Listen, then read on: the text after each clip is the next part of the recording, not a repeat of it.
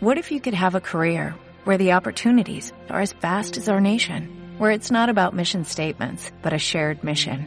At U.S. Customs and Border Protection, we go beyond to protect more than borders, from ship to shore, air to ground, cities to local communities. CBP agents and officers are keeping people safe. Join U.S. Customs and Border Protection and go beyond for something far greater than yourself. Learn more at cbp.gov/careers. En Radio Castilla-La Mancha. ¡Silencio! ¡Silencio! ¡Cámara! ¡Callarse un momento para que se me oiga bien! ¡Acción! Estamos de cine. Amigos, siempre recordaréis este día como el día en que... ¿Estás listo? ¡Oh, sí! ¡Hasta el infinito y más allá! ¡Lo hemos conseguido! ¡Oh, capitán, mi capitán! ¡Oh, capitán, mi capitán! Con lluvia, con sol, con nieve, con hielo, la función debe continuar. ¡Soy el rey del mundo! Aquí comienza el programa de cine de Radio Castilla-La Mancha.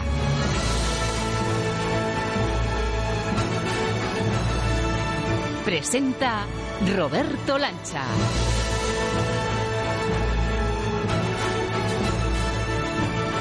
Hola a todos, ¿qué tal amigos? Bienvenidos a la semana en la que por un manchego el mundo del cine se revoluciona, se parte literalmente en dos. ¿Eres de Almodóvar o anti-Almodóvar? El regreso con mayúsculas de la mejor versión del cineasta de Calzada de Calatrava ya tiene dividida a la crítica y seguro que desde este fin de semana también a ti y a los tuyos, al público de toda España. 12 años después de su último gran regalo, Volver, Pedro se abre de par en par en dolor y gloria. El consejo que vamos a lanzar en este espacio de cine y de radio que ahora comienza es muy fácil y además considero esencial dentro del mundo del arte, de la cultura o del espectáculo.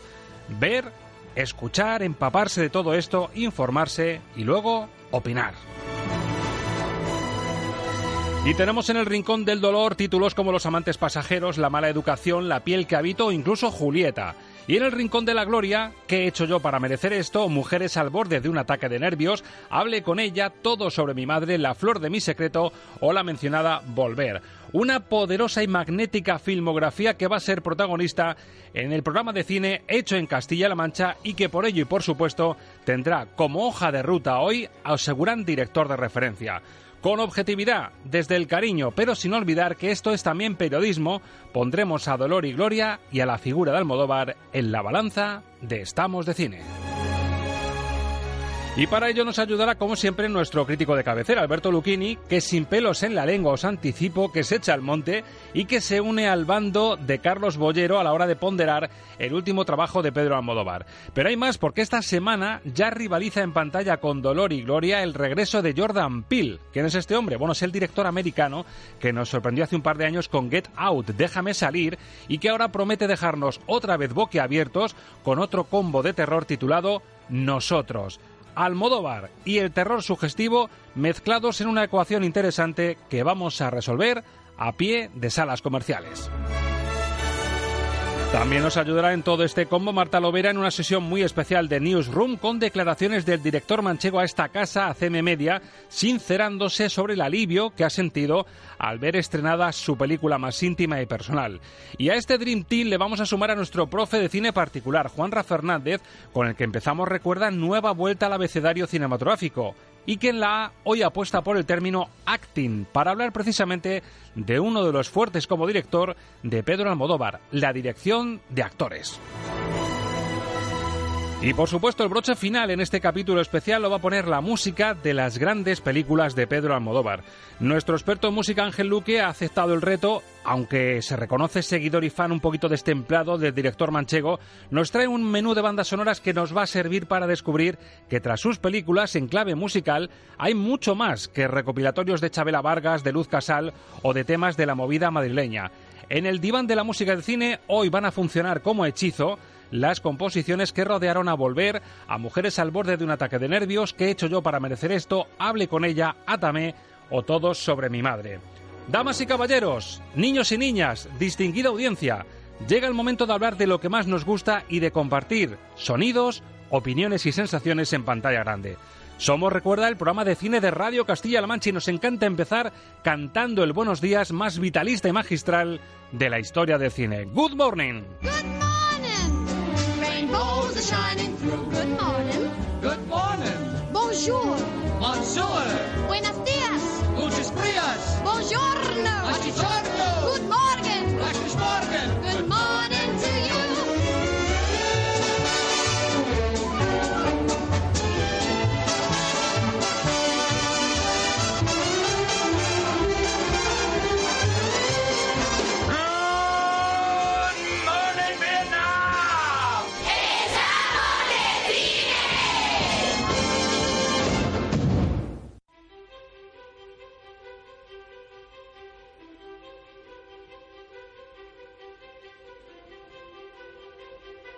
Newsroom.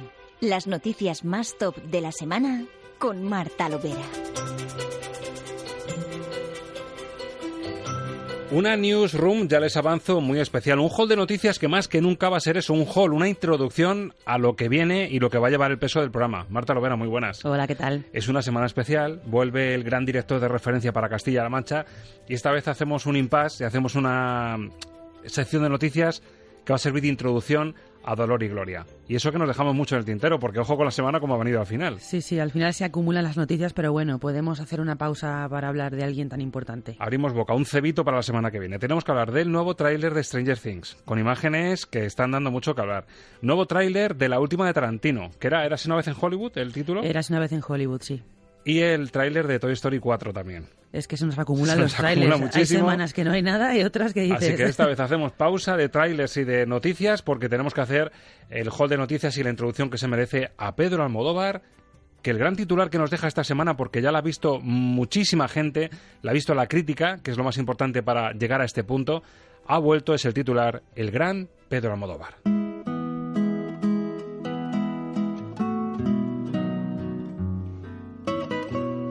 Así que con esta música tan apropiada vamos a chequear, vamos a hacer la ficha del gran director castellano manchego, Marta.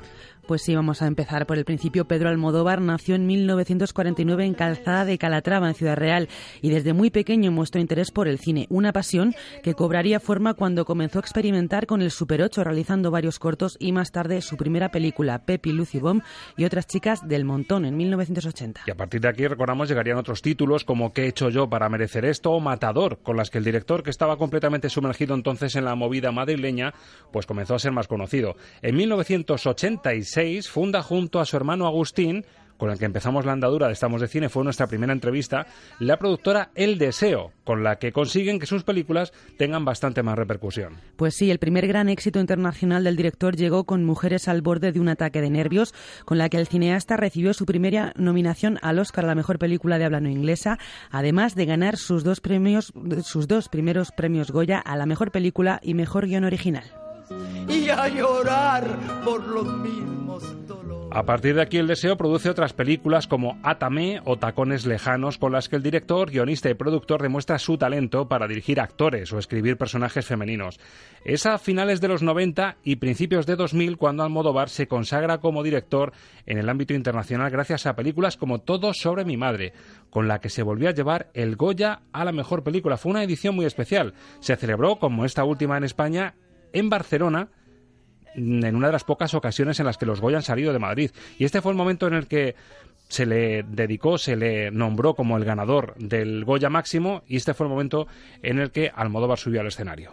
Llega el momento estelar de esta decimocuarta gala de los premios Goya y para premiar la película más votada por los miembros de la Academia. Su presidenta Aitana Sánchez Gijón y los vicepresidentes Ventura Pons, que es de esta tierra, y Andrés Santana, que es de la mía, lo presenta. No vamos a hacerle sufrir más de la cuenta. El Goya a la mejor película es para todo sobre mi madre. Todo este mes de enero he estado recorriéndome América de uno para otro y constipándome de paso, recogiendo premios. Y aunque lo he leído en algún periódico, pero nunca he mencionado a mi madre. Eh, y lo hice a propósito. Eh, la quería guardar para esta ocasión. donde quiera, donde quiera que esté este premio, es para ella. Un Almodóvar Marta emocionado. Yo pocas veces lo he visto así, pero claro, lo tenía ya acumulado y era el homenaje que le quería dedicar a su madre, encima con ese título, Todo su niña madre. Fue el momento más emotivo de Pedro Almodóvar Goya en Barcelona. Pues sí, desde luego, un momento muy emotivo y una película Todo sobre mi madre con la que, como ya hemos dicho, terminó de consagrarse como un director ya no solo en España, sino a nivel internacional y ganó el Oscar a la mejor película extranjera. Otro momentazo histórico. Con Penélope Cruz y Banderas, eso ya era una pista como muy gorda. Para eso ya es icónico. Esto ya me parece a mí que, que ya sabemos cómo acaba y ese sonido, esa P de Penélope prolongada en el tiempo en la meca de Hollywood. Así sonó ese Oscar a la mejor película extranjera para Todo sobre mi madre. And the Oscar goes to Pedro! All about my mother.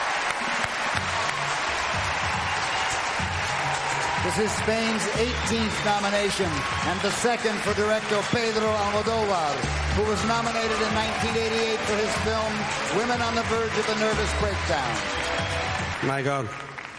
Let me dedicate this to the Spanish people that are watching TV now and they sacrifice their money just to look you and me with this. I mean, this is for Spain.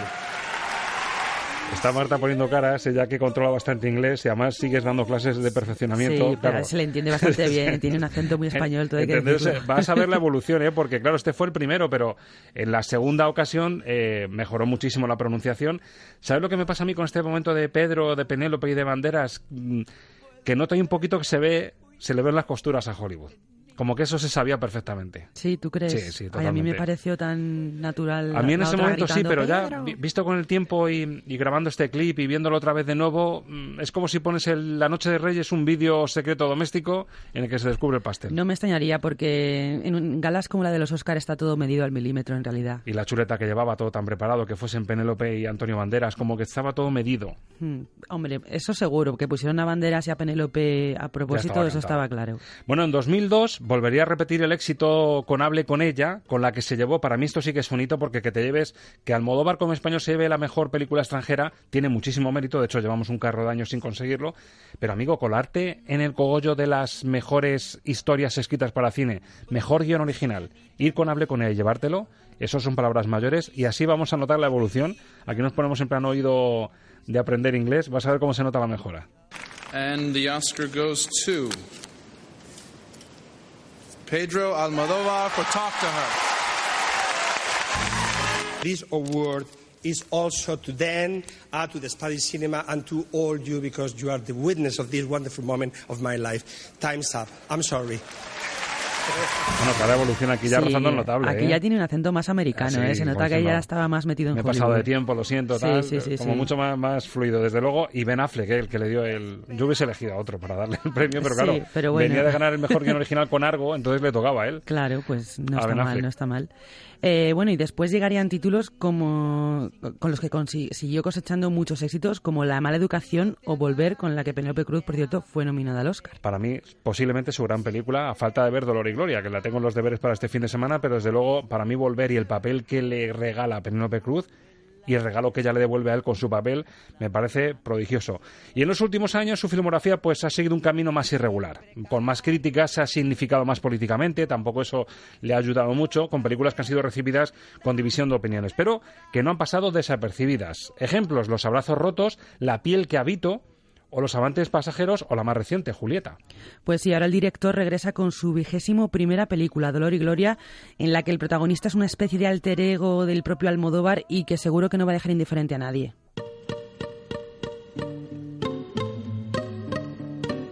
Bueno, hay que decir que no es fácil. Es un director manchego, le apreciamos mucho, estamos dedicando este programa, estamos de cine, a su figura y a su regreso triunfal, pero hay que reconocer que en 18 años de vida de Radio Castilla-La Mancha no hemos conseguido tener una entrevista propia con Pedro Almodóvar.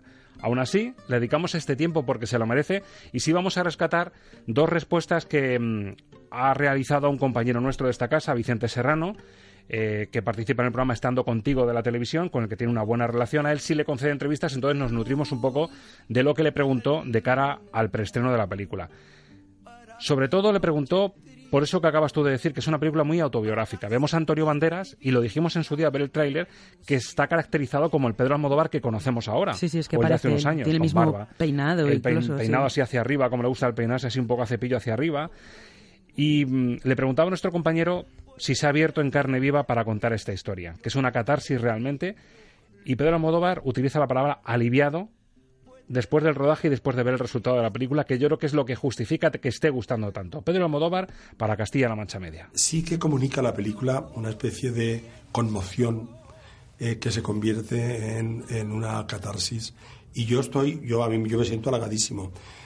Para mí, para mí ha sido, como te diría, eh, me he quedado muy, no es tranquilo, pero en el momento de verla, de verla terminada, he respirado a fondo y me ha aliviado muchísimo.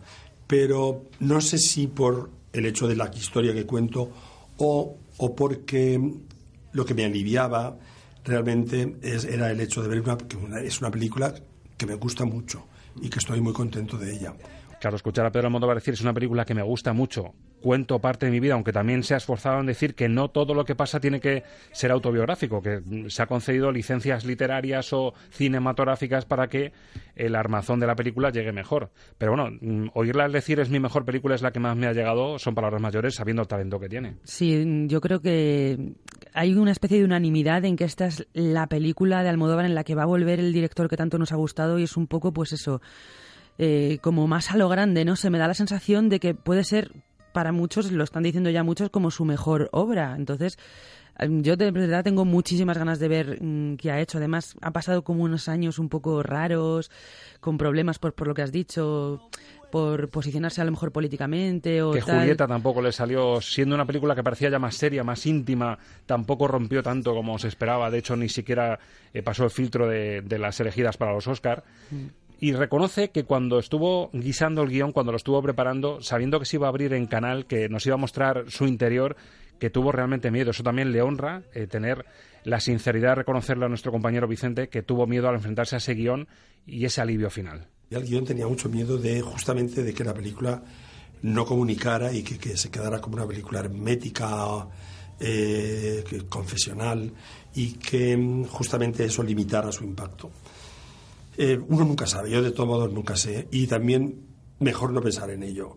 Eh, quiero decir, en el momento que estaba escribiendo eh, y ya me había decidido que yo iba a ser la, referencia de la película, pues. Y enganché con dos o tres cosas que tenía previamente escritas para que formaran parte del guion. Ya, quiero decir, era, era el propio guion, como siempre, el que tiraba de mí y el que me iba demandando lo que tenía que escribir.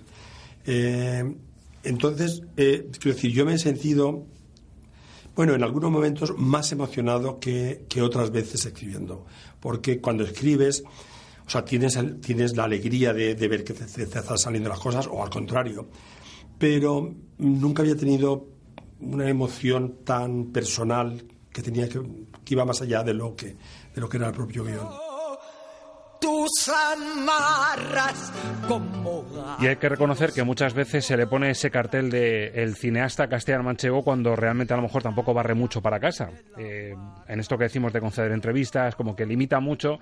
Entonces mira a la tierra un poco en clave cinematográfica o literaria. Pero bueno, es de agradecer porque en muchas de sus películas Envolver es una barbaridad. La de homenajes que hay a su pueblo, eh, a la filosofía manchega que todos conocemos. Y en esta también hay un salto a esa etapa, a esos años 60 en los que él mmm, deja de vivir en el pueblo, su familia se busca la vida de otra manera. Y nuestro compañero también le preguntaba por ese regreso continuo a las raíces, al pueblo, y también me gusta mucho la respuesta. A ver qué te parece, Marta. O sea, esa, esa nostalgia continua del pueblo, cuando desde que entran en la, en la cueva y dice, ay Dios mío, por Dios, si, si en el pueblo nos vieran, en la presencia, porque son, en, emigran en los años 60 como la mitad del país. Pero, pero yo recuerdo, sobre todo a mi madre, tener siempre, a pesar de que nos fuimos del pueblo porque allí no podíamos vivir, pero eh, el pueblo estaba siempre presente en todas sus conversaciones y, y lo aludía en comparación a todo lo que hacíamos. Eh, entonces, eh, claro, a Julieta le cabía todo lo que todo lo que yo recordaba que podía ponerle de mi madre. A mi selva querida. Julieta Serrano, que ya nos chiva a Pedro Almodóvar, que encarna a su propia madre en, en la película Dolor y Gloria. La pintaza es estupenda y da gusto también escuchar a Pedro Almodóvar abriéndose de esta manera sobre lo que ha sentido escribiendo el guion y rodando la película. Desde luego, hay muchas ganas, no sé, da- yo insisto en eso, da la sensación de que lo ha dado todo con esta película y que vamos a ver ese Almodóvar que a lo mejor echamos un poco de menos, que estos años pues ha sido más irregular o ha estado más diluido por otros temas y la nostalgia siempre funciona, la nostalgia pues del pueblo, de la tierra que has dejado atrás porque te has ido a otro sitio, entonces Ahí es donde realmente se gana el título de cineasta castellano-manchego, Sí. por todo lo grande. La pregunta es, claro, es una imagen, tú lo decías antes, eh, ese, ese sesgo político que ha dejado ver en los últimos años, mm, esa significación, pues a lo mejor mm, provoca que su imagen no sea universalmente aceptada, o por lo menos en España que no sea una imagen que guste a todos. Entonces, una película que va justo sobre su personalidad y sobre su vida, pues a lo mejor provoca un rechazo que es lo que mm, le puede hacer trastabillarse un poco o tropezar en taquilla. Pero bueno, para tenerlo claro, lo mejor, Marta, es abrir el filtro de la crítica y ver qué le ha parecido a nuestro crítico Alberto Lucchini y al resto de la prensa cinematográfica. E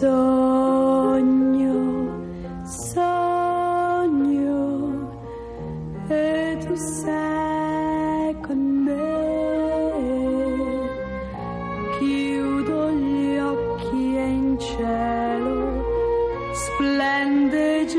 e Los estrenos de la semana en el filtro Lucchini. una.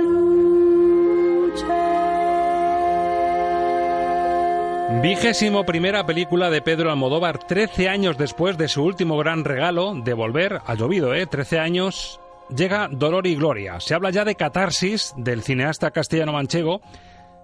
Se abre a nosotros en la pantalla, convierte a Antonio Banderas en Salvador Mayo, una suerte de alter ego del propio director que cuenta su vida, sus recuerdos, el abandono del pueblo, la llegada a la ciudad, sus primeros amores y ese dolor y esa gloria que le ha aportado su vida personal y sus películas, con sus éxitos y sus fracasos. Así suena el anticipo en el tráiler de Dolor y Gloria. 32 años me ha costado reconciliarme con esta película. Si no escribes ni ruedas, ¿qué vas a hacer? Vivir, supongo. Pero no te entiendo, ¿para qué lo escribiste? Lo escribí para olvidarme de su contenido, pero no quiero hablar de ello.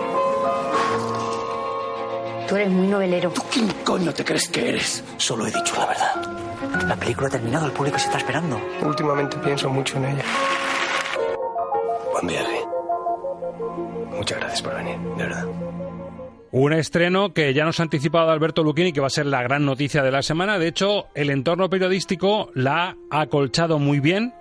Tiene unas calificaciones espectaculares. En la media que hemos hecho está en un 4,8 estrellas sobre 5, rozando la obra maestra.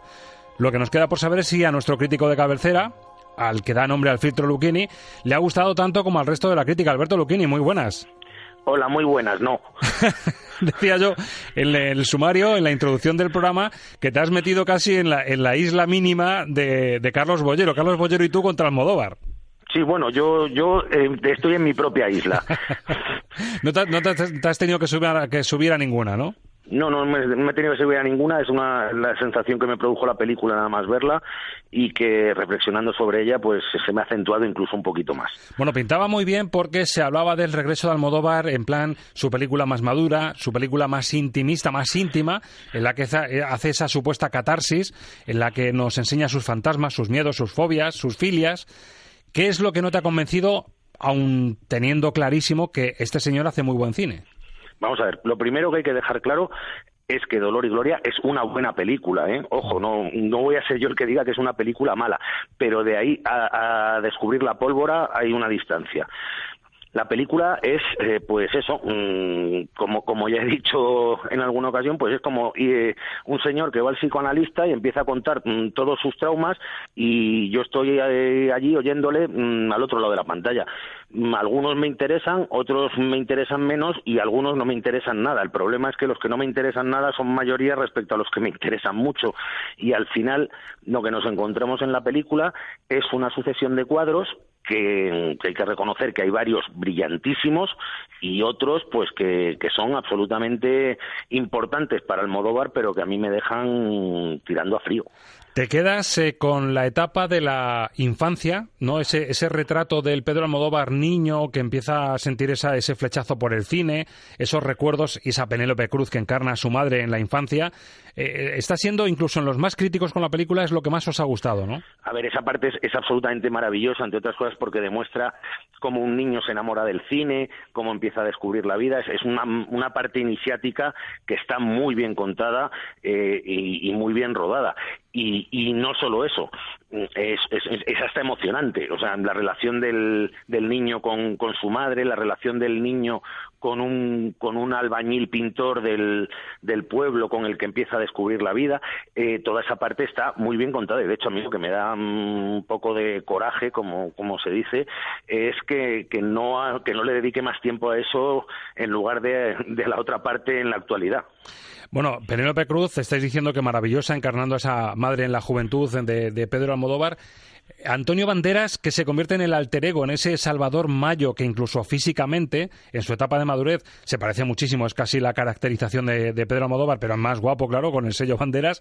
Eh, ¿Quién resulta mejor parado de los dos, Penélope o Banderas llevando el peso de la película?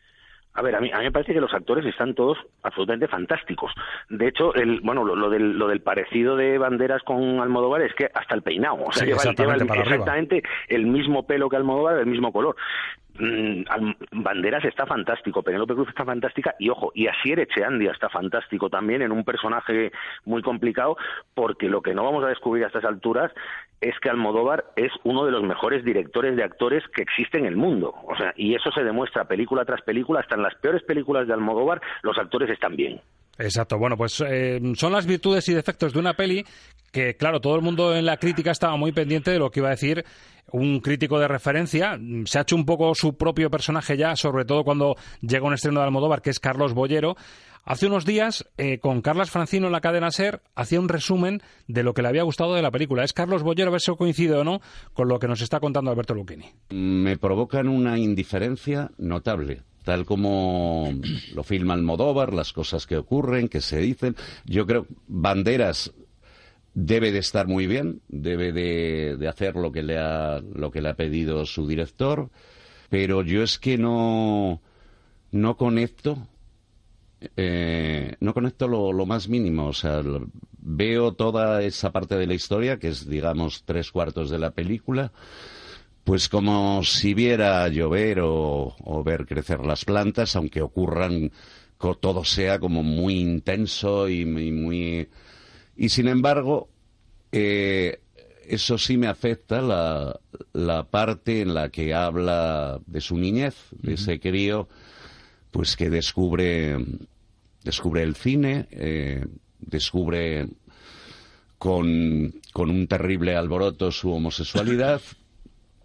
Eh, y que me gusta, me gusta, me gusta mucho las, el, el, personaje de la madre.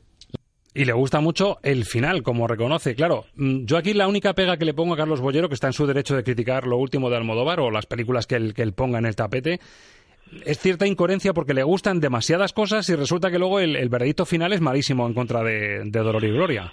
Sí, bueno, son las son sus sensaciones personales. Yo, mm, es decir, a mí hay cosas de la película que no me gustan, pero no no puedo decir que, que me parece que es como ver crecer la hierba. Es una es verdad que hay muchos momentos que, que me interesan lo justo y sobre todo porque mmm, son demasiado demasiado personales de psicoanalista del propio director que yo entiendo que él lo ha intentado transmitir y lo ha intentado contar, pero mm, a mí me deja un poco frío. O sea, si yo fuera psicoanalista, pues no tendría más remedio que oírle. bueno, vamos a meter todo esto en la batidora, en el filtro Luquini, a ver qué, qué media nos da. Hemos dicho un 4,8 sobre 5, eh, la media española, 5 estrellas, obra maestra para Beatriz Martínez en fotogramas, cuatro y media le pone Andrea Bermejo en Cinemanía, cuatro y media también le ponen en la página spin-off, Sensacine le pone 5 estrellas y hace esa media de las críticas en España del 4,8. Vamos a saber, con todo lo que nos ha dicho Alberto Luquini, en qué nota se queda para mí es un 3. Un 3 sobre 5, pues mira, no, no, está nada mal.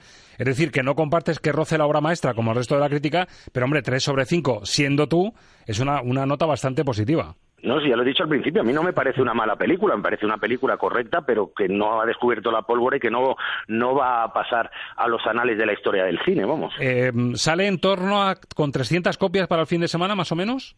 eh, aproximadamente, con copia arriba, copia abajo, sobre las 300. ¿Le barruntas buena taquilla? ¿Le barrunto buena taquilla? Pues yo creo que va a hacer buena taquilla, entre otras cosas porque mm, eh, una vez más Almodóvar ha demostrado que es un genio haciendo las campañas de lanzamiento, que se lleva hablando de esta película ya meses y meses, y bueno, pues al final se crea en la gente la la necesidad casi de verla porque es de lo que estamos hablando todos, ¿no? Exacto. Entonces, eh, yo me imagino que esta noche cuando alguien mm, salga a cenar con sus amigos mm, o, o con la familia, pues uno de los temas de conversación va a ser la última película de Almodóvar. Entonces, Exacto. claro, mm, la gente quiere ir a verla para, para poder hablar. Exacto, eso es lo mejor. La recomendación que hemos hecho en la introducción del programa es el fenómeno de la semana, va a dividir a mucha gente, pero lo mejor es informarse, empaparse, estar al tanto e ir a verla para opinar. Ese, ese es lo, lo más saludable que hay, si- más si hablamos de ocio y de un espectáculo como es el cine también. No, y ojo, y ojo, vamos a, vamos a ser honestos.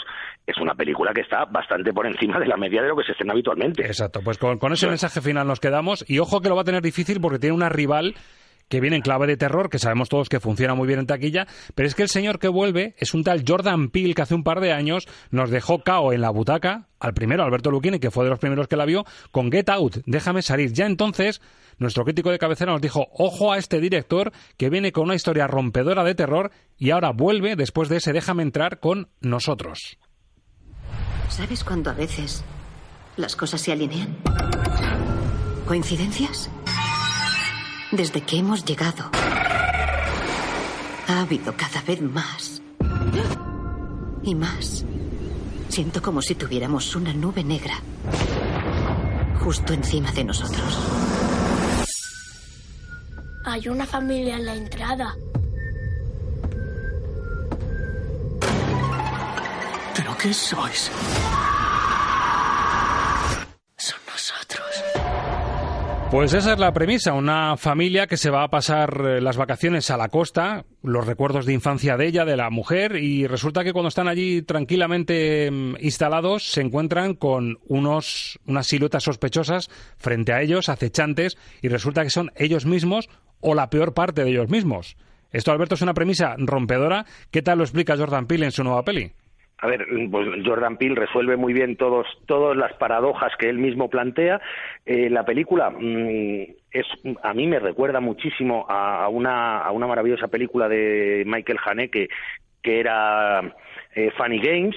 Tiene, tiene un punto de los extraños, pero todo con, con un giro eh, muy, muy característico de, de Jordan Peele, porque yo creo que Jordan Peele se está convirtiendo, por así decirlo, en el, en el nuevo Shyamalan o, en el Shyamalan afroamericano. Correcto.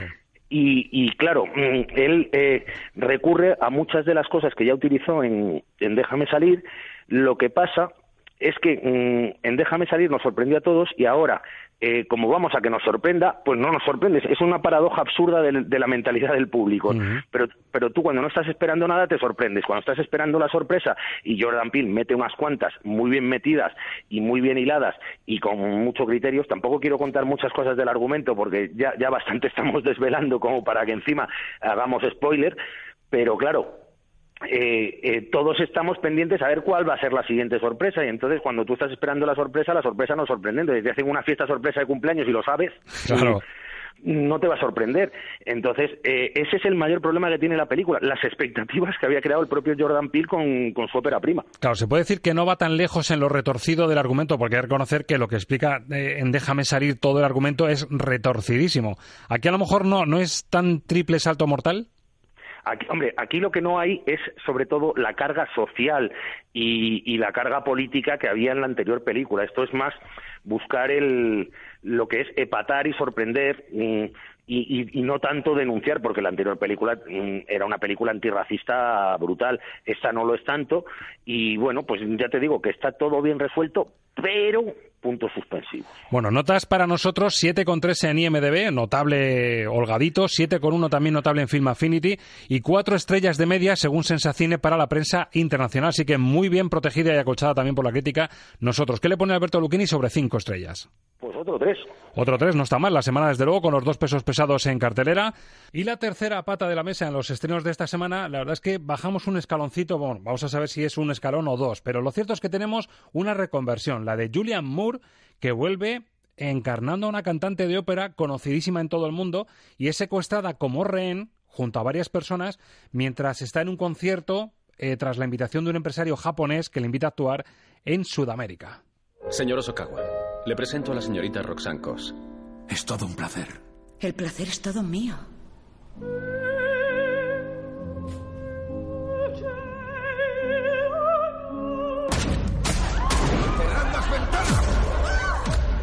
Soy del Comité Internacional de la Cruz Roja.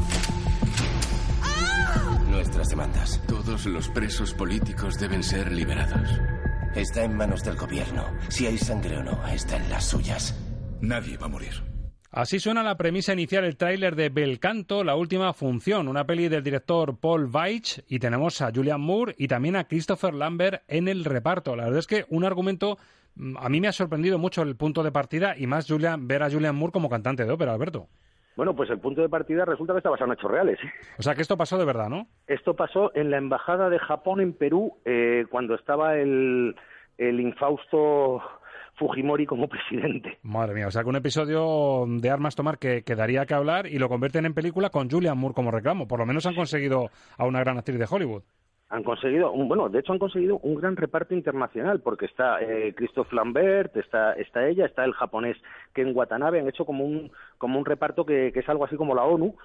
Y, y bueno, en- y de verdad el gran aliciente de la película pues, pues es, es Julian Moore, que, que como siempre está fantástica, aunque mm, de diva de ópera cuando canta cuesta creérsela un poquito, cosa rara en, en Julian Moore, y bueno, pues un thriller bastante rutinario y, y que va a pasar, me temo, por la cartelera con más pena que gloria, enfrentándose a, a nosotros y a Dolor y Gloria. Lo tiene difícil, de hecho en estrellas pues bajamos por lo menos una estrellita. De las tres que le estaba poniendo casi todo el mundo a nosotros, por ejemplo, pues aquí ya bajamos a dos estrellas o lo que tú le pongas eh, a Belcanto.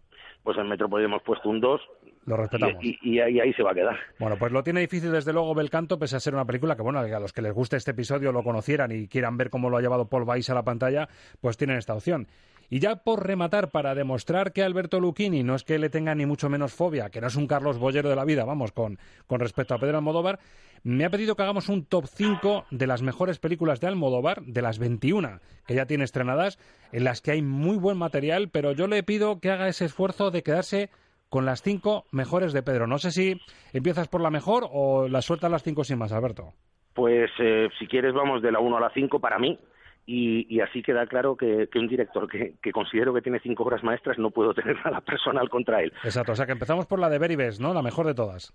Para mí la mejor de todas es, sigue siendo y creo que será para siempre, ¿qué he hecho yo para merecer esto? Ajá. La- la- además, la más cruda, ¿eh? La que ni siquiera tiene esa impronta de su estilo colorido, esos créditos mm, tan llamativos. La, la película más contenida y, y más underground un poco, ¿no? la, más underground y una película que mm, yo, yo recuerdo que la vi cuando se estrenó. Claro, mm, era un director que venía de hacer Pepi Lucibom, que venía de hacer Laberinto de Pasiones y venía de hacer Entre Tinieblas, tres películas, digamos, punkis, frikis, y de repente se arranca con, con este relato digno del neorrealismo que, que yo recuerdo que me impactó mm, cuando la vi en el estreno y las 10 o 12 veces que la he visto después me ha seguido impactando igual. Por cierto, entre otras cosas porque tiene el mejor papel de la carrera de Carmen Maura. ¿Estamos de acuerdo en eso?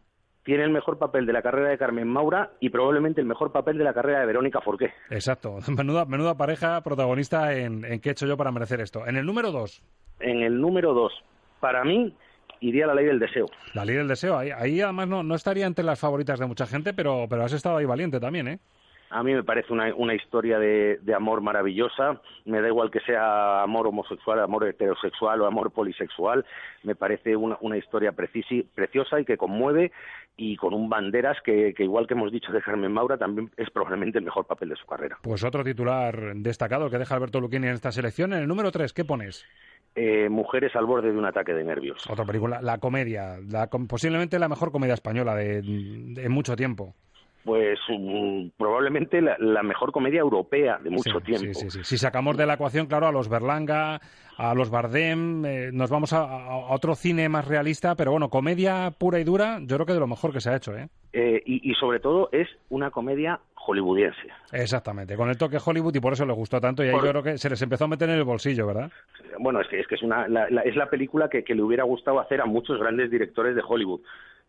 Bueno, eso en el número 3, estamos ya en el número 4, a ver si se acerca un poquito a lo que conocemos más reciente. Pues eh, sí, hace 13 años que nos regaló su última obra maestra, que es Volver. Volver. Para mí yo creo que la pondría la número uno con una maravillosa Penélope Cruz. Quizá, ya que estamos hablando de los mejores papeles de cada una, quizá el gran papel de Penélope. ¿eh? El gran papel de Penélope y esos besos manchegos que, que, pasar, que han pasado a la historia del cine. Colosal. Y en el número cinco, ¿con qué cierras eh, esta selección filmográfica de, de Almodóvar? Pues con su Oscar, todo sobre mi madre. Todo sobre mi madre, madre mía. Eso fue un, un momento, hay que reconocer que es historia viva del cine español y que Ese es una, Pedro. es- ese Pedro, que yo se lo he dicho a Marta antes, cada vez que reviso esa escena la veo más precocinada, ¿eh?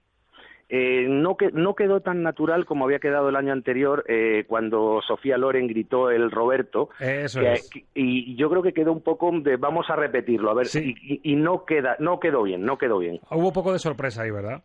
Hubo poco de sorpresa, de hecho yo creo que ese Oscar estaba muy muy cantado porque Eso ya, es. ya Almodóvar mm, y yo creo que en Hollywood se lo debían porque no se lo dieron a mujeres al borde de un ataque de nervios y, y este este estaba muy muy cantado. A eso me refiero. Si hacemos una media de estas cinco sobre cinco estrellas, ¿qué les pondrías a la media de las que has elegido? Pues yo les pondría dos cinco y, y tres cinco y dos cuatro. Madre mía, ¿los cinco para? Las tres primeras. Las tres primeras, ¿no? Serían cinco estrellas, o sea, obra maestra, ¿qué he hecho yo para merecer esto? La ley del deseo y mujeres. Madre mía. Pues todo queda dicho. Desde luego, si había dudas, las estrellas de Alberto Lucchini para la filmografía de Almodóvar están dadas y queda clarísima la objetividad con la que hemos ponderado el estreno de Dolor y Gloria. Alberto, la semana que viene la vida sigue. ¿Algún título que nos apuntemos y que pueda dar que hablar en siete días? Pues la semana que viene llega uno que va a dar mucho que hablar, que a mí me da mucho miedo, que es Dumbo en- con personajes reales, dirigida por Tim Burton. Hemos hablado que tiene una pintaza muy buena, que venía con buenas críticas. ¿Lo que te ha llegado por ahora? Eh, no, este, eh, normalmente procuro procuro no leer mucho antes de ver las películas, pero a mí a mí esto este invento de, de Disney de convertir todos los clásicos de animación en personajes reales hasta ahora está pareciéndome un fiasco y me da mucho miedo. Mm, Menos mal que está Tim Burton que, que me da un poquito más de, de buen rollo. A mí me apetece muchísimo que haya sorpresa y que en una semana nos digas que, que te quitas el sombrero con Dumbo. Me, me- me- me apetecería mucho esa noticia. A, a mí también, entre otras cosas, porque disfrutaría de las dos horas viéndola. Exactamente. Alberto, que viva el cine y hasta la semana que viene. Hasta la semana que viene.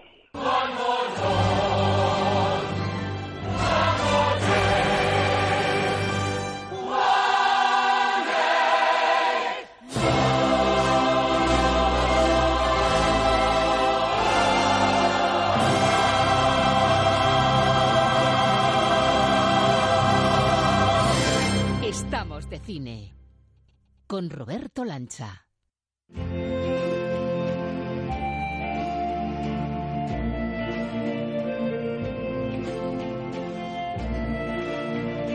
Aula de Cine, el abecedario del séptimo arte con Juanra Fernández. Y pasa tan rápido el curso, está pasando tan rápida la temporada, aunque seguro que los alumnos de verdad que van al cole todas las semanas no tienen claro eso de que esté pasando esto tan rápido, pero aquí en Estamos de Cine va la cosa como la seda. Hemos dado, hemos completado el círculo, hemos hecho el rosco entero, como se dice en los concursos, y hemos completado ya todo un abecedario cinematográfico, con lo cual nos ubicamos en este capítulo 133, empezando de nuevo por la letra A y saludando al director, al profe que nos ha acompañado en todo este rosco completo al abecedario. Juanra Fernández, muy buenas. Hola, muy buenas tardes, muy buenos días. Muy buenos días. Eh, yo te iba, te iba a decir, va- vamos a contar a los oyentes la verdad. Aprovechando que este programa tiene un sesgo muy claro pro almodovariano, es decir, estamos de fiesta por el estreno de la última película de un director castellano-manchego, el director de referencia ahora mismo, encima viene muy bien acolchada por la crítica, como hemos escuchado, y yo le propuse a Juanra, a nuestro profesor de cine, eh, nos atrevemos con el término almodovariano y lo planteamos en plan estilo, y la respuesta de Juanra vino a ser que no daba para tanto la cosa, ¿no, Juanra? Bueno, no es que no dé para tanto, ¿no? Eh, No sé si eh, podemos ya definir como un término almodovariano, ¿no? El cine de, Pedro Almodóvar. Porque sí es verdad que también ha variado mucho desde que empezó a lo que a esto último que acaba de hacer, pues a lo mejor ha variado tanto su, su estilo que, que quizás no sea un no sea un estilo propio, pero bueno, sí, se habla continuamente del, del estilo almodovariano y, y bueno, es algo que ha marcado escuela y sobre todo en los 80, en sus inicios. Bueno, y Juanra, que es director y está acostumbrado a tomar decisiones salomónicas en el momento preciso, pues me invitó a apostar por otra, por otro término anglosajón que es acting, que viene a ser algo que se le da muy bien precisamente a nuestro director de cabecera, a Pedro Almodóvar, que es la dirección de actores. Eso sería acting, que es el término que has elegido finalmente, ¿verdad? Bueno, acting en sí, ya sabes que el término lo que quiere decir es la acción de actuar. Claro. Pero evidentemente sí, si lo aplicamos al cine, y en este caso a lo que sería la dirección de actores, Almodóvar es uno de los grandes directores de actores españoles, que a lo mejor tiene, ahí sí sería más el estilo almodovariano, que se acerca mucho a la, a la escuela americana, a lo mejor alejándose más un poco de lo que son las técnicas más comunes europeas en lo que es la interpretación. Sí, porque aparte de ser buen guionista, porque es cierto que tiene un talento literario con todo el autodidacta para lo uno y para lo otro que es, sí es cierto que esos personajes toman vida cuando él les da su toque, su pincelada particular, ¿no? Una Carmen Maura, una Penélope Cruz, una Julieta Serrano, incluso los chicos Almodóvar también le- les sabe insuflar un Javier Cámara, Antonia San Juan, le- les da ese toque para que realmente se vea que el guion crece y toma vida. Efectivamente, él trabaja un método que se llama dirección por resultado, es lo que yo creo, no lo he hablado con él tampoco, Sí. pero creo que es lo que más lo que más vida le da, ¿no? Es la vida propia y vemos vemos al propio Almodóvar, ¿no? En cada uno de sus personajes. Dirección por resultado, menos- ¿eso cómo lo definiríamos para entendernos mejor? Claro, es que al hablar de acting, pues hay que hablar muy a- muy genérico, ¿no? Sí. Todo el acting, seguramente la, la vieja escuela, pues sea todo el el interpretar sin más, ¿no? Y a lo mejor ahora hay más tendencia a la vieja escuela que a todos los métodos que surgieron en los años 50. Bueno, a principios del siglo, tú sabes, has oído hablar del método Stanislavski. Claro, sí, el de El De Niro. Pacino y todos estos, ¿verdad? Bueno, ese es, ese es más el de Leo Strasberg, que luego se lo llevó al Actors Studio en Nueva York y, y allí, pues a, a partir de Marilyn Monroe, que fue la primera que llegó y, y fue como el nexo de unión entre entre el Actors Studio y el, el Hollywood clásico de la vieja escuela. De hecho, no sé si recuerdas la película esta que se hizo hace unos años de un- un- Mi semana con Marilyn Sí.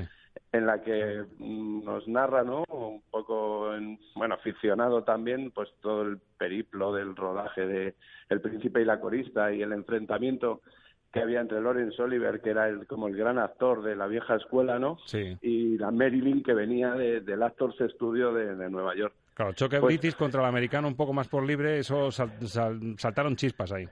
Claro, no más por libre, sino más buscar la motivación, ¿no? Más los sentimientos. Entonces, de ahí del Actors Studio con el Lee Strasberg, pues salieron varios maestros que son los que lo han distribuido por el mundo. Ahora, en España, por ejemplo, llegó Leighton y me- montó una escuela en Madrid en los años 80 y el método Leighton pues empezó a utilizar mucho en Europa. Ah. Ahora está muy de moda el método Meissner, que es otro método de interpretación y de dirección de actores también. Pero hay uno que a mí me gusta especialmente, que es la dirección por resultado. Es decir, dejando un poco más al margen lo que son los sentimientos, es indicarle al actor qué es lo que quieres, ¿no? Con verbos de acción Ajá. directamente. Y eso Almodóvar lo hace muy bien. O sea, si lo has visto alguna vez en alguno de esos clips que se pueden buscar o, o vídeos que hay, perdón, que todavía me estoy curando de este constipado, pues vídeos de esos que hay en internet en los que lo vemos dirigir a los actores, él les dice, coge la magdalena, llévatela a la boca, muérdela. Ahora pon cara de... eh, disfrútala, de placer. Son verbos de acción. De paso No a paso, estás- al milímetro, ¿no? Al milímetro Al el gesto que él quiere. Claro, exactamente. Y eso es muy la escuela americana. O sea, tú imagínate a David Fincher, por ejemplo, en la escena final de, de Seven, Sí. ¿no? Con Brad Pitt y con Kevin Spacey. Los dos están ahí interpretando, yo me imagino al director cómo los coloca, ¿no? Al otro con la pistola en la mano y al otro eh, arrodillado y maniatado esperando ese disparo o exigiendo ese disparo, ¿no? Dime que está bien. Si asesinas a un sospechoso, lo echarás todo a perder, él lo sabe. Suplicó que no la matara. Cállate. Suplicó y suplicó. Cállate. Que dejara vivir al niño que llevaba dentro. ¡Cállate! Entonces lo que hace el director en ese momento con la dirección por, por resultado es marcarles el objetivo. En este caso, por ejemplo, el de Seven, que es muy conocido, el objetivo es el mismo para los dos actores, ¿no? Para los dos personajes, que es la muerte de uno de ellos. Pero la intención con la que se consigue ese objetivo es lo que le va a marcar el director. Entonces yo me imagino a Fincher diciéndole a Brad Pitt, pues coge la pistola y imagínate que no puedes apretar el gatillo, o sea que está fijo el gatillo. Y él aprieta esa pistola con fuerza apuntando a la cabeza del otro, pero no puede disparar. Eso es la intención, que no tiene que buscar ningún sentimiento interior ni intentar sacar algún recuerdo, porque nadie ha ejecutado a nadie. O sea, en este caso, Brad Pitt no creo que haya, se haya visto en, ese, en esa situación nunca, realmente. Y el otro, al contrario, el otro es, la intención es la misma para conseguir el objetivo. Suplicarle a Brad Pitt, en este caso, que lo mate, ¿no? No suplicándole, sino puteándolo. Y es lo mismo, es con las frases diciéndole, pues, la maté, tal. Bueno, no quiero hacer spoiler. para que no lo haya visto. para si hay alguien que no lo haya visto. Pues eso es, eso es la dirección, la dirección por, por resultado. Y Almodóvar la utiliza. Pues mira, tenemos, tenemos un ejemplo de, no es exactamente ese, pero sí es el momento en el que Almodóvar en su anterior película, en Julieta, está rodando con Emma Suárez, que es la, protagonista de la película, además eh, le llovieron premios por, ese papel en Julieta, fue casi lo más destacado. El momento en que decide escribir a su hija después de una separación de muchos años, en la cual, claro, tenemos un primer plano de ella escribiendo la carta y en la película suena la voz en off de Emma Suárez escribiendo ese texto. Bueno, en el rodaje el que puso voz a ese texto tan importante en la película fue el propio Almodóvar. Y esto es lo que se recoge en este clip en el que vemos a Almodóvar en acción y ese primer plano que nos lo tenemos que imaginar de Emma Suárez. Quietos y acción. Voy a contarte todo lo que no tuve ocasión de contarte. Porque eras una niña, porque me resultaba demasiado doloroso, o por simple pudor. Pero ya no eres una niña. Beatriz me ha dicho que tienes tus propios hijos, tres nada menos. Eres una mujer adulta y una madre. Lo acabas de decidir. Te hablaré de tu padre. Cuando me preguntaste cómo lo conocí, yo te dije que fue en un tren, pero no te lo conté todo. hemos cortado chaqueta final. Bueno, cortamos, eso nos vale. Eh, ¿Qué te parece esta, esta forma que me has dicho antes, cuando lo comentábamos un poco antes de empezar, que, que sí conocías esta faceta de Pedro Almodóvar, que le gusta mucho leer su guion en voz alta y más cuando se trata de una carta y un texto que va a sonar en off y que va a tener tanta importancia en el argumento? Claro, sí, más, eh, bueno, en este caso es que es fundamental, ¿no? La, expresión de, la actriz pues tiene que ir en correlación, ¿no? Con lo que va a ser ese texto, aunque luego ella lo va, a meter después en uno. Pero sería más directo, o sea, el, decirle, por ejemplo, en expresar las emociones. Es decir, él juega, él lo que hace es modelar al actor con palabras directamente, en un ensayo, en una mecánica antes de rodar, pues les dice todas las acciones que tienen que hacer. Es decir, utiliza verbos de acción. Llora. no, no pide una explicación de por qué tienes que llegar a llorar, sino llora, grita, eh, haz una mueca de payaso, lo que sea, cualquier cosa. Él está jugando con la cámara y lo que hace es intentar meterse en la cabeza del actor para modelarlo. Es mucho más directo, es, es, es más directo para el director y para el actor es incluso más fácil, ¿no? El no tener que estar ahondando en, tantas emociones, en tantos adjetivos, ¿no? Para poder expresar sus sentimientos y sí dejarse un poco guiar. Juanra, por lo que nos dices, eh, tú en Rock and Bola, en tu última película que, estás en postproducción, recordamos con Juan Diego Boto, que es el gran reclamo interpretativo, eh, ¿has recurrido a este, a este sistema? ¿Es lo que más utilizas tú al rodar con, con actores? A mí me gusta mucho este sistema. Evidentemente cada actor luego es un mundo, ¿sabes? Y cuando te encuentras con algunos actores, pues tienes una forma de trabajar muy diferente a otros, evidentemente. Pero bueno, sí, yo intento recurrir a la dirección por resultado, es decir, buscamos más el momento, ¿no? La situación de la toma y, del, y de la escena que todo lo que es el entorno eh, emocional ¿no? que podría que podría arrastrar a ese actor. Y aparte hay que decirlo también, Juanra, que claro, eh, rodar es dinero, cada minuto que pasa o cada hora que te retrasas, claro, si tienes que estar esperando a, esos efluvios que les venían a los grandes actores de no, es que quiero estar metido realmente y que me venga la ira de verdad, claro, eso es metraje que se te va, tiempo que se te va y dinero que vuela, ¿no? Por, por... Efectivamente, no, pero ya, ya no es cuestión de economizar, porque al fin y al cabo la dirección de actores requiere ese momento de, de ensayo, ¿no? Previo a lo que es a lo que es el rodaje en sí, o sea que en realidad tampoco estás acortando tanto tiempo. Pero yo creo que es más buscar, aunque sí hay que tener mucha mano izquierda con los actores, evidentemente hay que dejarles construir el personaje, hay que dejarles trabajarlo, pero es acortar más lo que es la interpretación hacia el punto de vista del director. Simplemente eso. Hemos dicho que en España es referencia al Almodóvar en dirección de actores. También se habla, ya que lo tenemos también en, en pantalla reciente, ese toque suyo. Eh, Clint Eastwood también se, se, se dice que es uno de los grandes directores de actores norteamericanos, ¿no? Actuales. A mí me encanta Clint Eastwood, cómo dirige a los actores y cómo dirige a los técnicos y cómo, cómo hace todo. Y en niños, el mago auténtico, el rey Midas, no solo por lo económico, sino el que tiene esa mano que no tenía Hitchcock con los niños, sin duda Steven Spielberg, que lo hemos visto hacer también auténticas maravillas en, en documentales con ellos, con lo difícil que es. Bueno, Spielberg con, con cualquier cosa, al margen ya de las críticas que está recibiendo ahora por sus por su alegato en contra de Netflix, pero bueno, a mí me parece que es, que es un genio.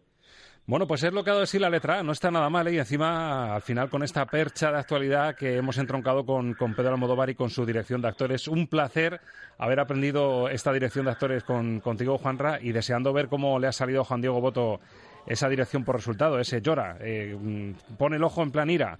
Eso estamos deseando verlo, a ver qué tal te ha salido. ¿eh? Seremos críticos. Vale, pues espero que, que, la crítica sea constructiva. Director, muchísimas gracias. Hasta la semana que viene. Hasta la semana que, que viene. viva el cine. Adiós.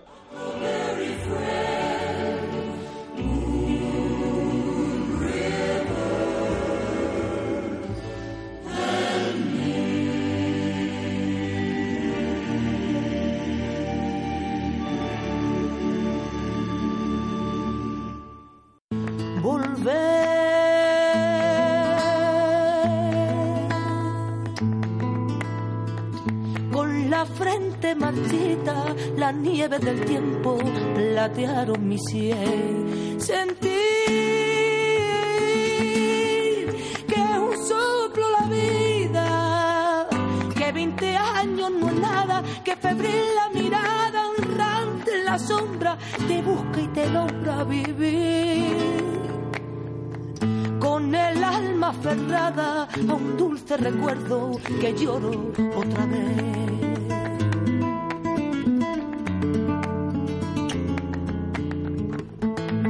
Estamos de cine con Roberto Lancha. Tengo miedo del encuentro. Pedro Almodóvar, que como decíamos en nuestro sumario va a ser también la referencia musical de este nuevo capítulo de Estamos de Cine.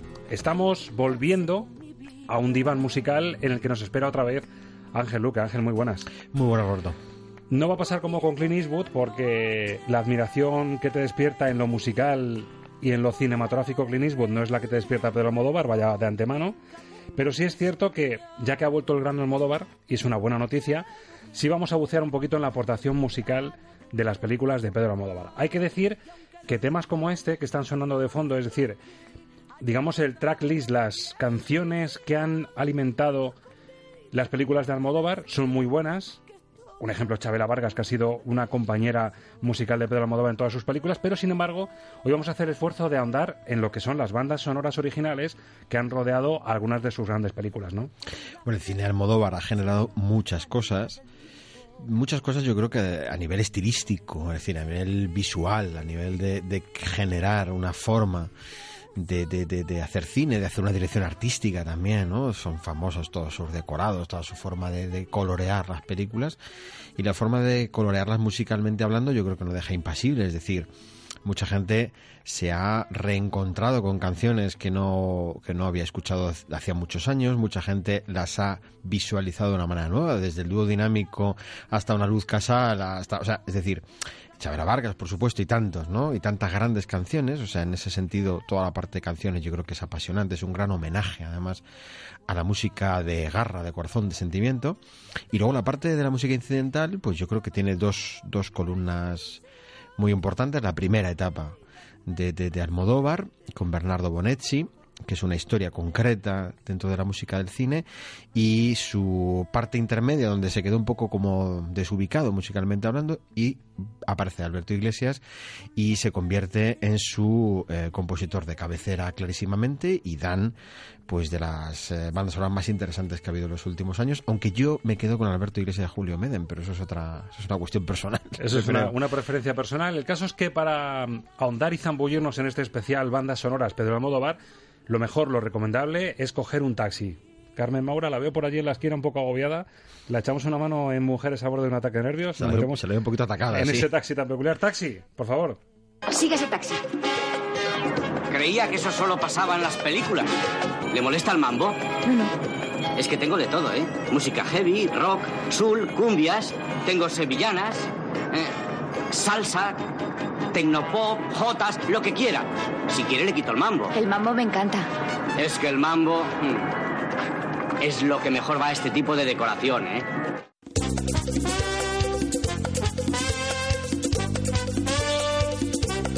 Lo que ves es lo que oyes. Música para soñar cine con Ángel Luque.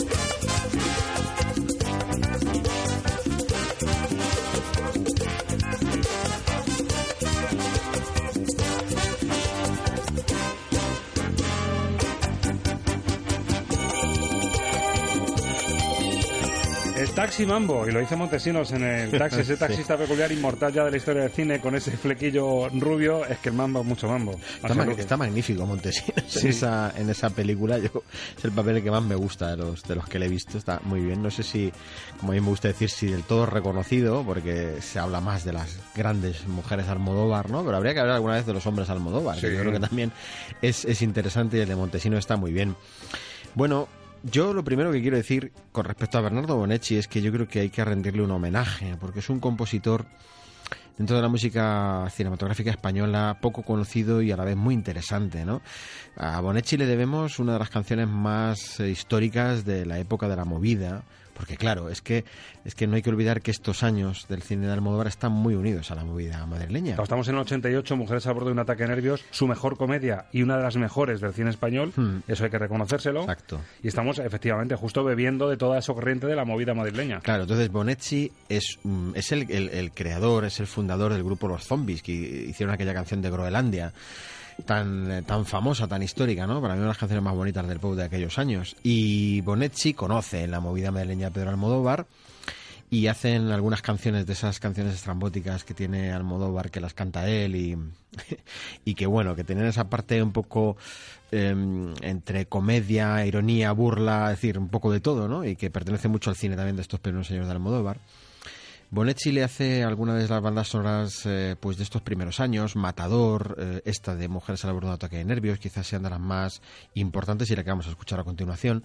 Son de las más importantes. Con Bonetti la relación no acaba bien y, y Bonetti sufre un, un bache bastante importante en su vida, desaparece casi del ámbito de la música de cine y es eh, Manuel Gómez Pereira el que le rescata y le hace para alguna de sus bandas sonoras más de las películas de aquella época, comedias sobre todo más, más importantes, ¿no?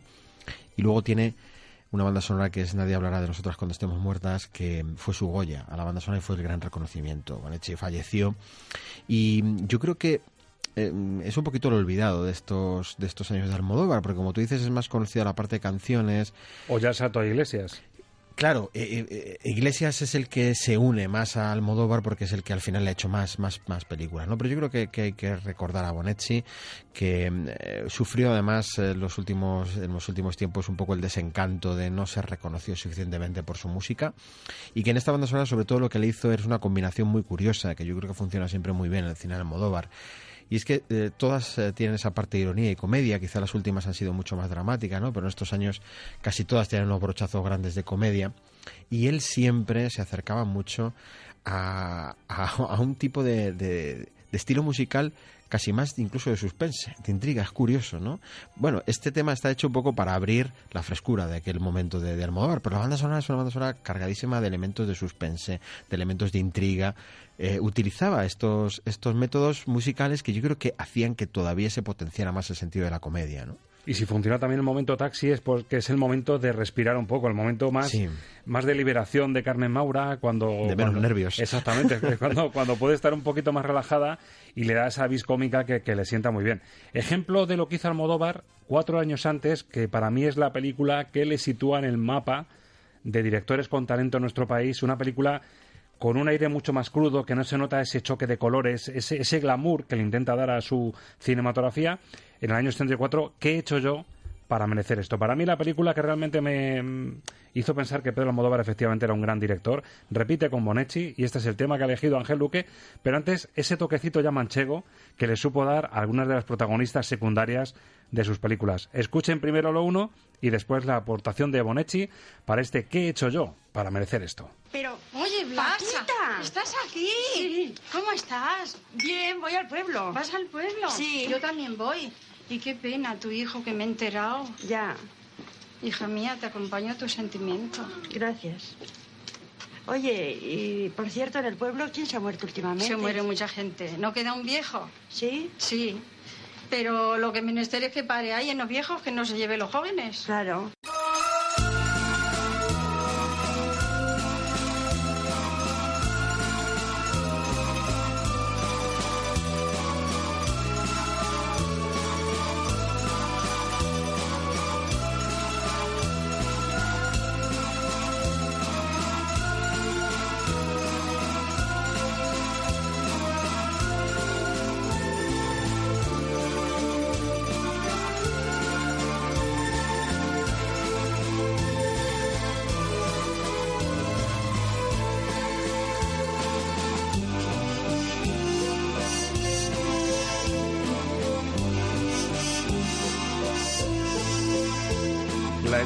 Constante mirada de regreso al pueblo que se repite otra vez en Dolor y Gloria, que ya se estaba viendo en las salas y que ya se notaba en este que he hecho yo para merecer esto, esta película del año 84 en la que utiliza magníficamente a su madre, a la que ya empezó a utilizar con ese toque eh, castizo Sí. castellano-manchego con Chus Lampreave hablando de las cosas del pueblo y luego esta música que te invita casi a, a pensar en la orquesta del pueblo, en una especie de carrusel, un vals más Sí. o menos a, a la, a la manchega.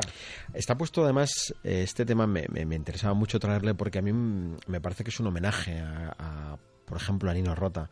Me parece que es un homenaje a los compositores europeos que intentaban reflejar eh, la esencia de las bases de las relaciones humanas que está en esta conversación. Es decir, como tú bien has dicho, esto suena, sí, a un vals, es, es un, es un ritmo de vals, ¿no? Eh, en una especie de orquesta de pueblo, aunque está mucho más porque ese sonido recuerda incluso a la banda sonora del padrino. A mí me recuerda Sí, un sí, poquito a la boda. exacto, es eso mismo. Y esto engrandece la labor de Bonetti, es decir, él, él trabajaba muy bien estos, estos aspectos, entonces su banda sonora es un, una amalgama de contrastes interesantísimos y de homenajes a diferentes momentos. Tiene otros momentos que son grandes homenajes a Bernard Herrmann, curiosamente, pero este me llama poderosamente la atención porque es eh, eso, la vida del pueblo, la vida cotidiana, lo que pasa en el día a día, cómo funcionan las familias, todo eso llevado a un tema musical que puede rememorar al espectador cosas como las del Padrino, por ejemplo. Es magnífico, el tema me parece magnífico. Costumbrismo, costumbrismo, hay que decir que es una película mucho más cruda que las que venían después, este Mujeres al borde de un ataque de nervios, pero ese toque costumbrista le da ese tono fresquito que necesitaba la película en medio de un ambiente muy sórdido de la periferia madrileña.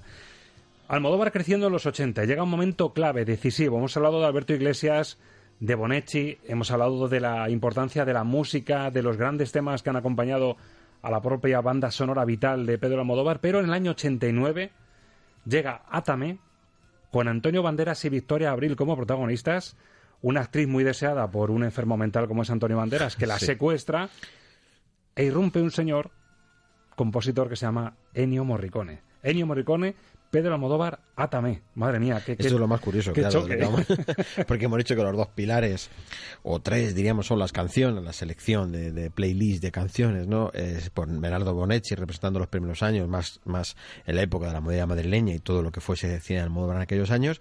Eh, después vendría Alberto Iglesias y vendría el punto intermedio donde Bonetti y Almodóvar se separan y entonces queda como una especie de, bueno, paréntesis ahí un poco eh, eh, difuso, donde incluso él utiliza bandas sonoras de otras películas, como hace Tarantino. Utilizan algunos recuerdos y homenajes de temas musicales de otras películas, pero curiosamente en Atame aparece Ennio Morricone. Pues esto es un evento eh, muy curioso. Aquí yo lo he mencionado, lo hemos comentado tú y yo, Roberto, en un momento cuando eh, Morricone habla de su relación con Pedro Almodóvar en su, su libro de memorias. Y el eh, Morricone dice que bueno que aquello lo recuerda como que mm, Almodóvar no hizo ni caso a la música. A mí me parece que aquello tuvo que ser más bien un contrato más de productora que, que un interés concreto del director, sino bueno, hay que ponerle música a esta película. Eh, ha desaparecido y esto. ¿a quién, ¿a quién buscamos? ¿A quién ponemos? Bueno, pues Morricone. No sé si me equivoco, pero creo que es la única película española a la que Morricone le ha puesto, le ha puesto música. Puede ser que me equivoque, ¿eh? porque una producción tan amplia que tiene no es fácil de abarcar todo lo que ha hecho Morricone. pero al menos sí una de las más significativas, si no la más significativa de lo que ha hecho Morricone en el cine español. Y Morricone vio como que Almodóvar no se interesaba mucho por su música, ni le preguntaban, ni tuvieron contacto, ni hablaron, ¿no? Un maestro como Morricone. Dice que después eh, sí que él supo que, que, que Almodóvar llegó a valorar la música y que comprendió lo que lo que eh, propio Morricone había hecho para, para esta película, ¿no? Después sí lo valoró, pero que de primeras no lo, no lo valoró, no, le, no, no tomó interés, ¿no? Por lo que había hecho Morricone. Pinta Ángela que fue que Almodóvar estuvo en el momento indicado, en el sitio indicado, que venía en una eh, trayectoria efervescente hacia sí. arriba, eh, se queda sin su compositor de siempre y le dice, mira, búscate un grande, un morricone. Pero sí es cierto que alguien que no esté muy puesto en bandas sonoras ni en cine, tú le dices, ¿sabías que Morricone compuso una peli de Almodóvar? Y seguramente no te va a decir Atame. No, no, no, seguro que no. Te vas a lo mejor a un Julieta o película La Flor de mi Secreto, a películas que tienen a lo mejor un trasfondo literario y una esencia un poquito más, pero claro, Atame un secuestro de Sí, banderas totalmente perturbados, secuestrando una encerrona con Victoria Abril, no te imaginas que es Morricone el que le ha puesto la música a eso. No, es, eh, eso demuestra que tiene toda esa pinta de ser un encargo de producción y pillan a Morricone en un momento en el que está libre o, o tiene disposición para hacerlo. Y yo creo que con el tiempo seguramente Almodóvar se habrá dado cuenta de lo que supone tener eh, a Morricone en una de tus películas. O sea, que eso no lo puede decir mucha gente. Bueno, lo puede decir mucha gente, pero muchos de ellos ya no existen, están muertos, ¿no? Pero que, que, que realmente es tener al gran maestro, que ya queda poquito de más para poder verle, esperemos. Lo mismo está Almodóvar también en el concierto del Wizzing Center. Hombre, si está demostrado que En tiene un gran gusto, porque yo, eh, aparte porque yo creo que es un evento histórico, ¿no? No creo que toque Atame, ¿verdad? El tema de No. Déjame solo, que es el que vamos a escuchar, Leave No, que- Magnífico tema, ¿eh? Magnífico, Magnífico tema. tema. Primero señor Banderas, perturbado mental, y después la composición, el tema central de este Atame con el sello, lo decimos en serio, ¿eh? de Morricone. He tenido que raptarte para que puedas conocerme a fondo. Estoy seguro de que entonces te enamorarás de mí, como yo lo estoy de ti. Tengo 23 años y 50.000 pesetas. Y estoy solo en el mundo. Intentaré ser un buen marido para ti y un buen padre para tus hijos.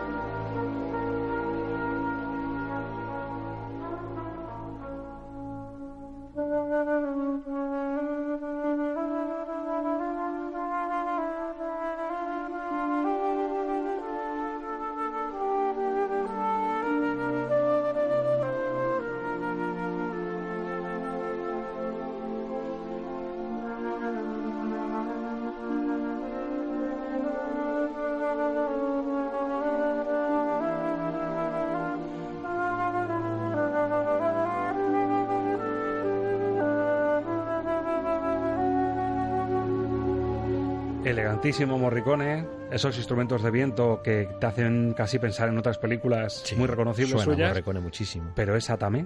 Sí. Ya que jugamos a tanto contraste, esto es para Atame. es así de curioso. Hombre, yo, a ver, mm, no sé hasta qué punto, en este caso Morricone, mm, aunque a él le gusta o suele trabajar, la forma de trabajar, leyéndose el guion y, y- y creando para, para el guion, porque, claro, cuando tú contratas a un compositor que no vive en la misma ciudad donde se está haciendo la película o que no va a haber oportunidad de trabajar conjuntamente, tú le tienes que hacer el trabajo por encargo y le tienes que mandar, bueno, el máximo material posible para que él lo pueda trabajar, ¿no? con una persona con tantísima experiencia como Morricone eh, tienes mucho camino andado. Es decir, Morricone con leerse más o menos el guion y que su, su representante un poco conozca en qué va a consistir la película es capaz de, de plasmar. Pero es verdad que aún así, pues evidentemente hay muchos de estos proyectos donde el compositor puede tener una ligera idea de lo que está trabajando y después, bueno, pues puede ver un poco las, las, las maquetas de visuales, etcétera, de qué, qué, qué partes van a llevar música. No sé hasta qué punto Morricone sabía exactamente qué tipo de película es para la que él estaba componiendo. Esto es una cosa que digo yo a título propio, ¿no? Que a lo mejor sí lo sabía, pero me da la sensación porque Morricone en aquellos años podía llegar a trabajar en tres y cuatro películas a la vez. O sea, que, que era, que era, bueno, pues, pues lo que era, un genio, ¿no?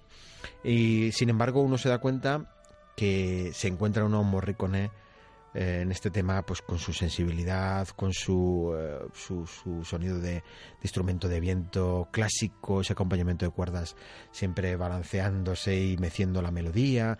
Eh, uno no se imagina esto en porque al final además pasa una cosa y es que esas playlists de canciones era lo que más se quedaba en el espectador, es decir, casi todas estaban marcadas por alguna de las de las, de las canciones que cantaban los protagonistas en algún momento, pues estoy imaginando esa escena en el coche, ¿no? Cantando Resistiré y o sea, todo esto al final lo que quedaba como música de, de películas de Almodóvar y estos temas pasaban muy desapercibidos, con lo cual es una banda sonora que quedó muy en un segundo plano totalmente, ¿no? Pues miren por dónde, escuchando Estamos de Cine, han descubierto cómo suena el mejor tema de la banda sonora de Atame con la firma del señor Ennio Morricone. Llegamos al momento dulce de Pedro Almodóvar. Estamos rozando el año 2000, año 99. Su película más premiada, más exitosa, Todo sobre mi madre, con música ya de Alberto Iglesias. Aquí ya empezamos a encontrar ese matrimonio tan fructífero, con un reparto de altura, Cecilia Roth, Marisa Paredes, Penélope Cruz, Candela Peña, Antonia San Juan, en uno de los papeles sin duda de su vida, hasta Fernando Fernán Gómez aparece en esta película que logró el Oscar a la mejor película extranjera y el Globo de Oro también a la mejor película extranjera. Escuchamos un clip de la película con algunos de los protagonistas y la aportación y el tema que ha elegido Ángel Duque con el sello ya, como decimos, de Alberto Iglesias. Uma, tú eres una diosa, una leyenda viva. Ya te digo que soy fan así en plural, pero como estuvo mi Manuel la otra noche. No sé cómo estaría por la tarde, pero por la noche lo que pude llorar. Gracias, Manuela, pero no creo que... Pon la prueba unos días. No es tan bruta como parece. Sí que lo soy, Yuma, y mucho. Ahora mismo, por ejemplo, no me estoy enterando de nada. Así que te voy a dar una botella, para aclararnos un poco.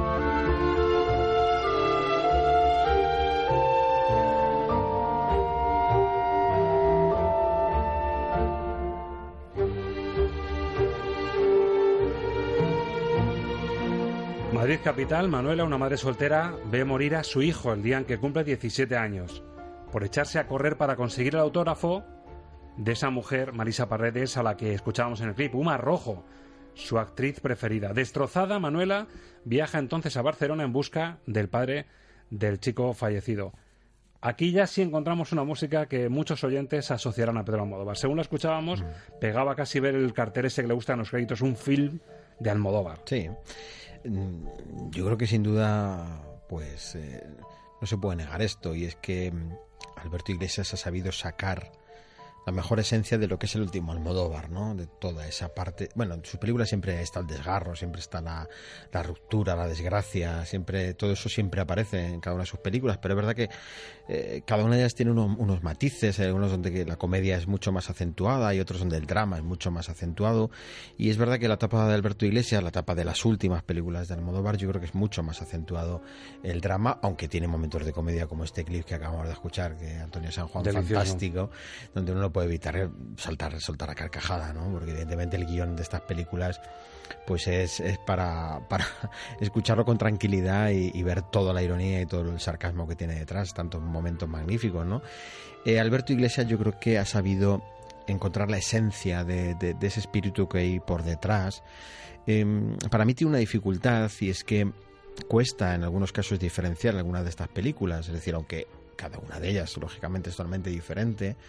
Pero es verdad que hay un trasfondo que puede ser similar en cuanto al perfil de los personajes, en cuanto a lo que se quiere narrar, de diferentes maneras. Y esto para el compositor puede hacer que se le encasille eh, fácilmente, ¿no? O sea, si eh, yo tuviera que decirte, a ver, ¿cómo diferencias las diferentes, eh, valga este juego de palabras, diferentes bandas sonoras de, de Alberto Iglesias de los últimos años de Almodóvar, te diré, pues a mí me gustaría muchísimo diferenciarlas porque son bastante aplicables unas con otras. O sea, a lo mejor esto que estoy diciendo es una herejía, porque eh, un gran especialista Alberto Iglesias dirá, hombre, no, no, son muy diferentes. Evidentemente que tienen muchos matices y vamos a ver cómo esta que estamos escuchando ahora de Todo Soy Madre no tiene nada que ver nada con la de Flor de mi Secreto ni con la de que escucharemos al final de Hable con ella. Pero es verdad que todas ellas tienen un hilo conductor muy similar. Es que eh, eh, Alberto Iglesias es un compositor que es muy completo, muy concienzudo en su forma de trabajar. Es el gran compositor de los últimos años, pero eh, mm, yo te decía antes, yo me quedo más con, con pues, eh, con el eh, compositor, con Alberto Iglesias de la época de Meden. Me resulta mucho más, más fresco, me, resulta sonoramente mucho más cercano a otros, a otros grandes compositores que podemos conocer aquí, que hemos hablado del cine europeo. Em, ahí, ahí yo veo una frescura que en estos años mm, Iglesias yo creo que ha hecho una gran obra una magnífica obra musical que no sé si se ha sabido corresponder eh, con la percepción del público en las películas para las que ha sido aplicada. ¿no? En Meden a lo mejor entra más en juego lo onírico y es una, una línea que a lo mejor al cruzar la iglesia y el fundirse con con ese toque, ese talento que tiene Meden más para un juego más onírico, le ha dado mm. esa vida, ¿no? Sí, además que Alberto Iglesias no nace como compositor de música cinematográfica. Bueno, no sé si algún compositor llega a nacer así, ¿no? Pero quiero decir que no, no empieza su carrera musical. Y con Meden es cuando empieza realmente a encontrarse cómodo en el mundo del cine y es Almodóvar yo creo que el que llega a sacarle su punto de madurez. Pero ya te digo que a mí me da un poco pena porque no sé, hay bandas sonoras, por ejemplo, la película de la mala educación, que, que es una una magnífica banda sonora. O sea, está, valorada como de las mejores que ha hecho Alberto Iglesias.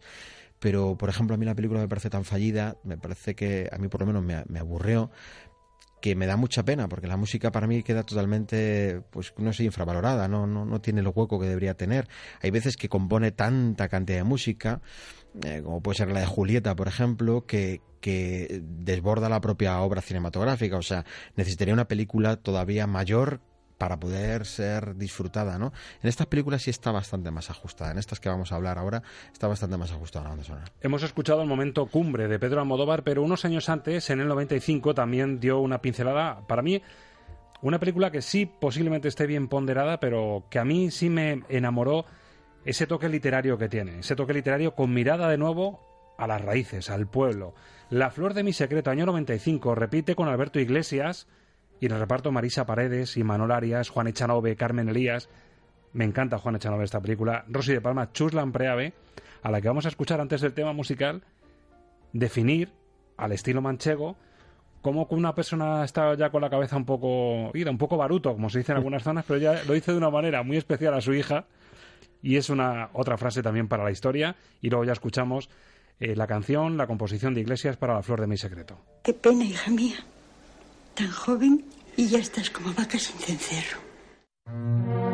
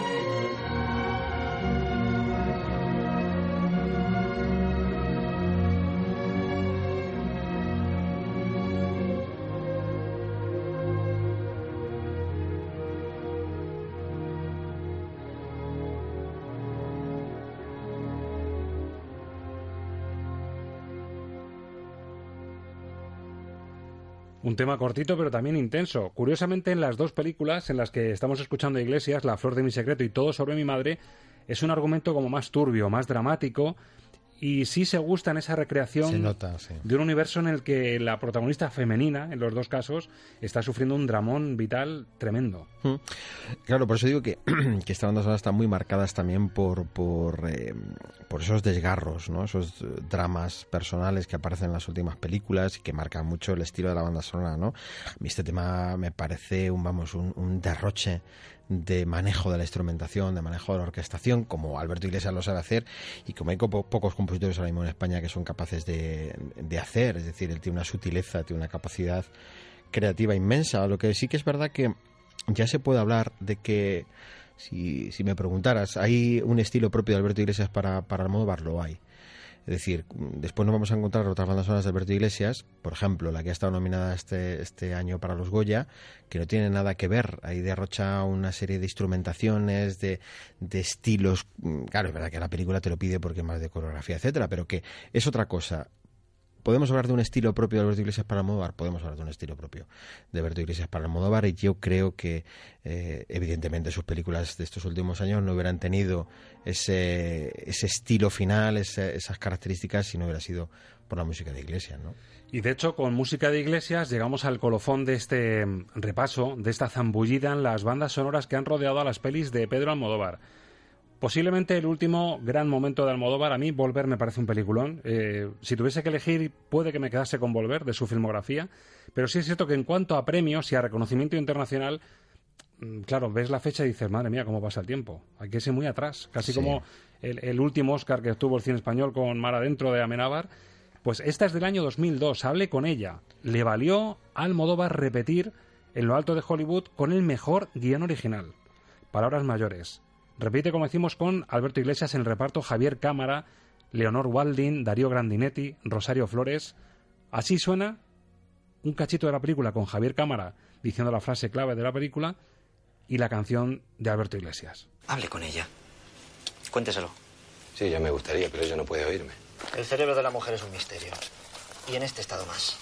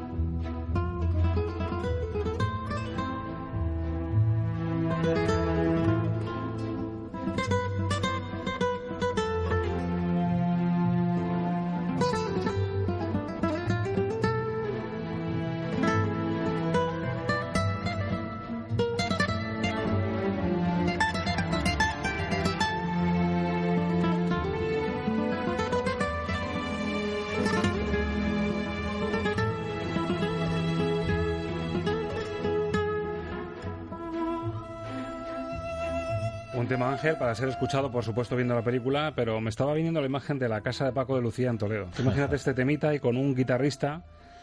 Lógicamente Paco de Lucía ya imposible, pero imagínate en la casa de Paco de Lucía en Toledo, De donde lujo. componía y grababa muchas de sus composiciones, escuchar este temazo, ¿eh? El punteo, el rasgueo de guitarra que nos encontramos aquí es una delicia absoluta, como acabamos de comprobar. Eh, a mí esta banda sonora hablé con ella, me gusta muchísimo. Me, me- me parece, a mí personalmente, me parece la mejor de todas. Me parece que es el Alberto Iglesias más completo, más profundo, más artístico en todos los sentidos. Es raro encontrarnos una guitarra flamenca en la música de Alberto Iglesias, con lo cual aporta una serie de novedades, es ver a Alberto Iglesias en unos registros diferentes. Los grandes amantes de, mm, o expertos, o como los queramos llamar, de, de- de la música de, de las películas de Almodóvar, de lo que ha hecho Alberto Iglesias, dicen que la competición está entre la mala educación y esta de, de Hablé con ella. Yo me quedo con la de Hablé con ella. Algunos incluso llegan a hablar que es la mejor banda sonora del cine español eh, de todos los tiempos. Buen debate, es hablar mucho. No, Sí, sí, y complicado, ¿no? Es- a mí siempre eso de la mejor y tal me cuesta mucho, pero vamos, a mí personalmente me gusta mucho esta banda sonora. Hablé con ella, me parece, como digo, lo más completo, lo más versátil, con muchos matices, con muchos muchos sabores. ¿eh? Cuando se empiezan a hablar de los sabores de que tiene un vino y dicen que es sabor a cereza. Un montón de matices, ¿no? Tiene muchos matices, la banda sonora me parece completísima y me parece bellísima, vamos, tiene, tiene una riqueza musical espectacular. ¿Cuál rivalizaría con esta composición de Hable con ella en el cine español? ¿Tienes alguna candidata que le pudiese echar un pulso así que se te ocurra de primeras? Mm, como te decía, lo de la mala educación. Es una de las que está, sí, es una de las que está ahí y se habla entre las dos como que pueden ser O sea, las estaríamos dos en el grandes. universo Almodóvar para sacar Sí, la mejor canción a sí, la mejor banda sonora. Sí, sí, ahí estaríamos y estaríamos con Alberto Iglesias. Pero bueno, no sé, yo es que soy muy de muy de los grandes de, de- de otros ah, de estos tiempos, de un José Nieto, un Antón García Abril, que me parece que han hecho cosas también maravillosas para el cine. ¿eh? Por algo llamamos también a esta sección de bandas sonoras el diván de la música de cine. Uno se sienta aquí y ya puede haber tenido una semana de estas duras de mujeres o de hombres al borde de un ataque de nervios. Igual en algún momento de la semana hemos dicho qué he hecho yo para merecer esto. O alguien nos ha aconsejado, habla con él, hable con ella. Nos hemos sentido como un matador. Exactamente. o hemos dicho, desátame de esto, Desátame. por favor, O señor. que- volver. O volver. Eso es lo que hay que hacer. Volver, sí. Volver a esta sección, a este diván, al programa Estamos de Cine en una semanita. Ángel, ha sido un placer. Eh, está zambullida en el universo Almodóvar a través de la música. Te espero aquí en una semana. Aquí estaremos. Muchas gracias, Ok, Ángel. Señoras, señores, lo dicho, hayan tenido una de esas semanas duras que da para muchos de los títulos de Almodóvar, nos quedamos con el que empezábamos, el de Volver. Aquí tienen su butaca reservada, en su radio, la de casa, en la butaca del programa de cine de Radio Castilla-La Mancha. En siete días volveremos a estar de cine. Gracias por saber escuchar.